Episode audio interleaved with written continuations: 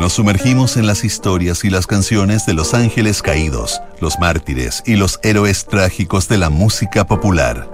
Sintonía crónica, epitafios. Una memoria sónica de esos íconos que tras su partida se transformaron en leyenda. Con Bárbara Espejo y Rodrigo Santamaría. Auspicio de Servicios Funerarios María Ayuda. Duna. Sonidos de tu mundo. En el programa de hoy revisaremos la historia de Ennio Morricone. Estás en sintonía crónica Epitafios en Duna. Creador prolífico y autor de melodías inolvidables, Ennio Morricone se transformó en uno de los compositores más importantes en la historia del cine. Desde el spaghetti western hasta el thriller y la épica religiosa, todos los estilos había en la imaginación del italiano que llegó a componer más de 400 partituras para la pantalla grande. En sintonía crónica Epitafios, Ennio Morricone y la banda sonora de nuestras vidas.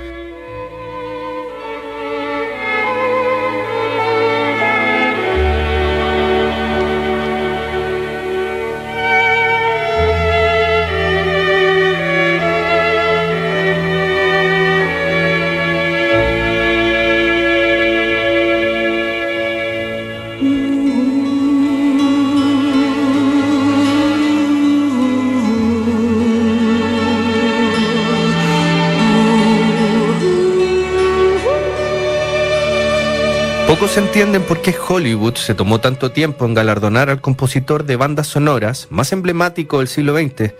Ennio Morricone recién obtuvo un Oscar honorario en el 2007, cuando ya llevaba varias décadas escribiendo las partituras más emotivas y entrañables de la pantalla grande.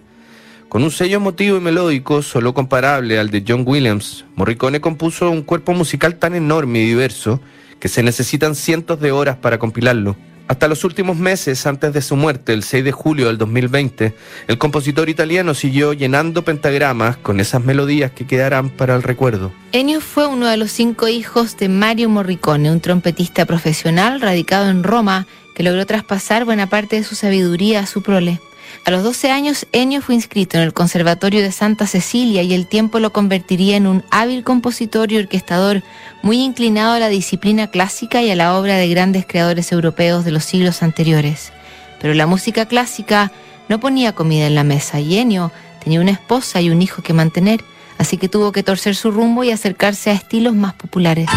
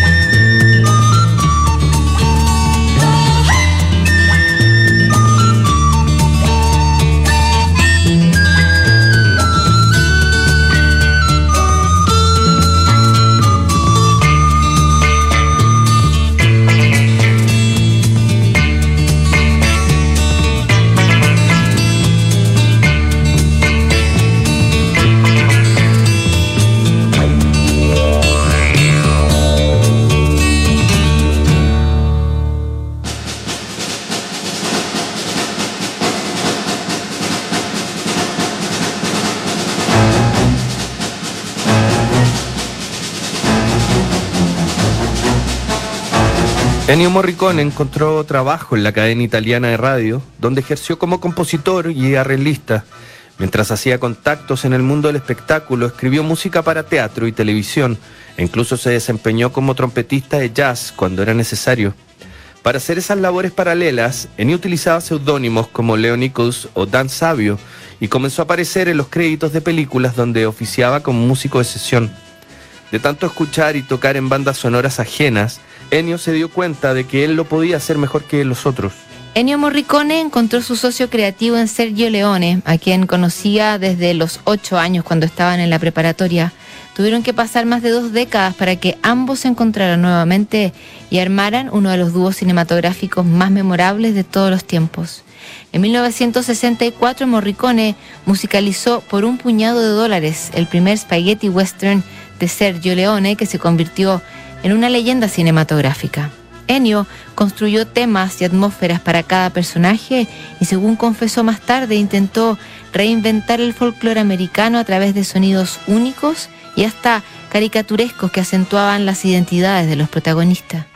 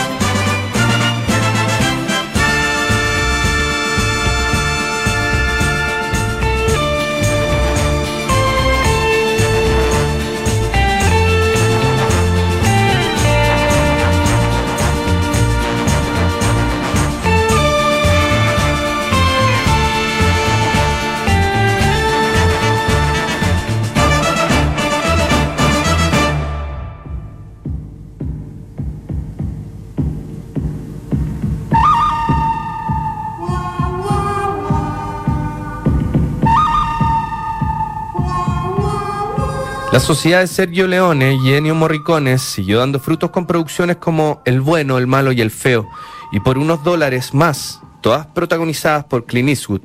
Para entonces las partituras de Ennio ya tenían la misma o más importancia que las imágenes y comenzaban a venderse en disquerías y a sonar en radios. Morricone además había roto el convencionalismo orquestal de las bandas sonoras y comenzó a incluir instrumentos y timbres menos ortodoxos para dar vía a las imágenes del viejo oeste.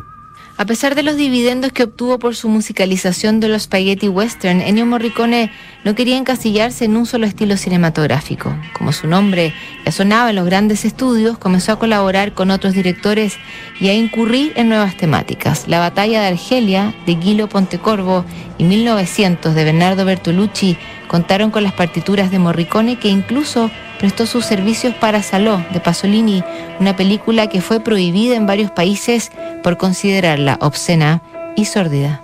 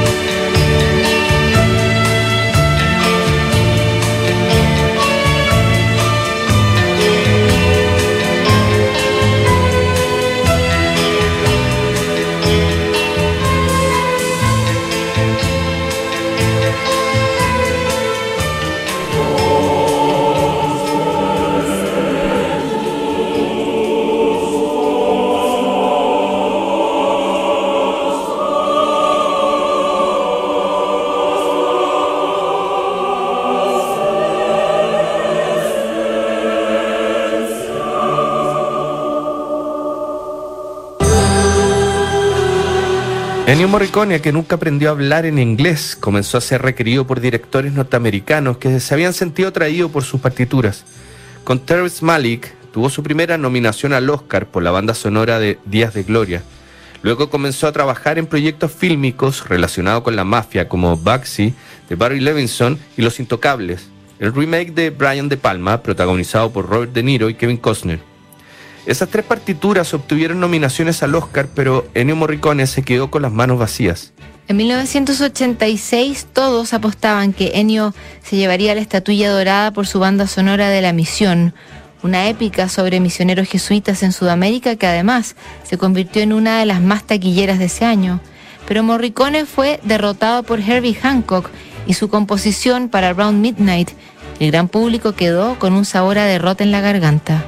El italiano, al menos, se llevó un globo de oro y su banda sonora de la misión se transformó en uno de los discos más vendidos de la temporada.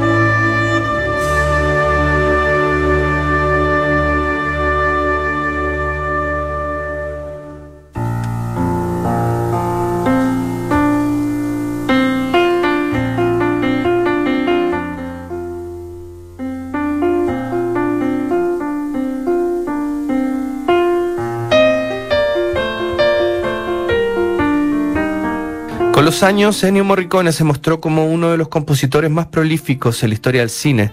Sus trabajos recorrían todos los géneros y sus melodías comenzaban a ser licenciadas por la publicidad y los documentales.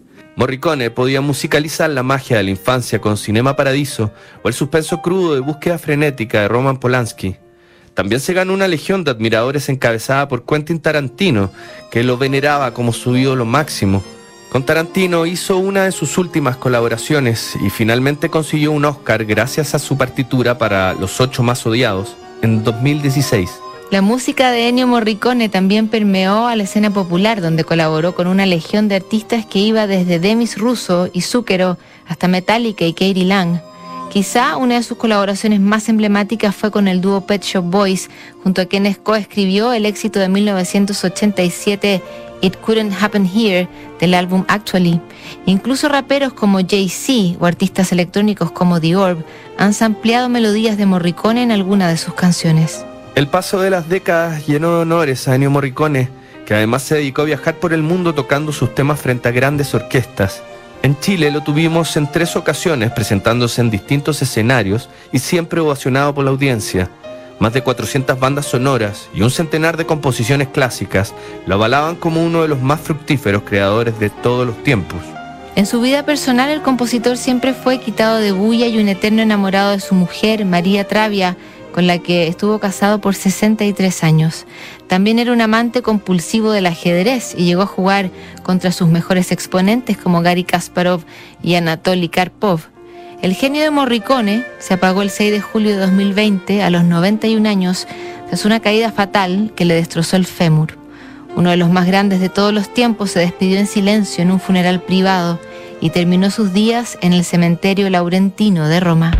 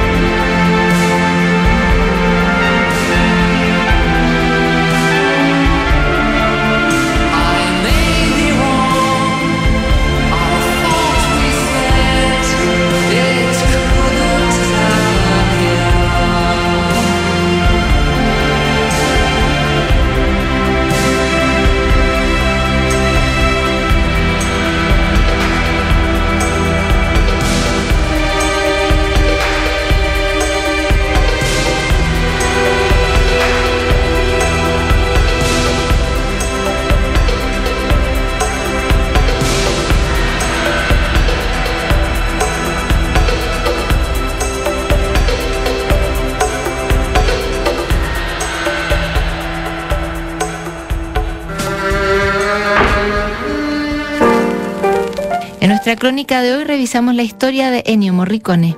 En el próximo programa, Phil Ox, Sintonía Crónica, Epitafios, no te lo pierdas. ¿Sabías que puedes comprar de forma anticipada los servicios funerarios de María Ayuda? Entrégale a tu familia la tranquilidad que necesitan y estarás apoyando a cientos de niños de la Fundación María Ayuda. Convierte el dolor en un acto de amor. Cotiza y compra en www.funerariamariaayuda.cl. Siguen aquí los sonidos de tu mundo.